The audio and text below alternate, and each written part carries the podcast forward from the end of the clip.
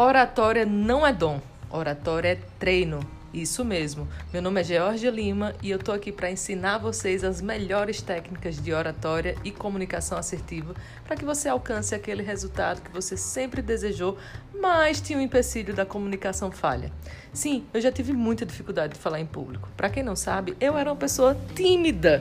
Sim, isso mesmo, eu era tímida e era um horror falar em público. Minha voz ficava trêmula, eu tinha uma suadeira sem fim, eu tinha pavor de me apresentar para grandes públicos.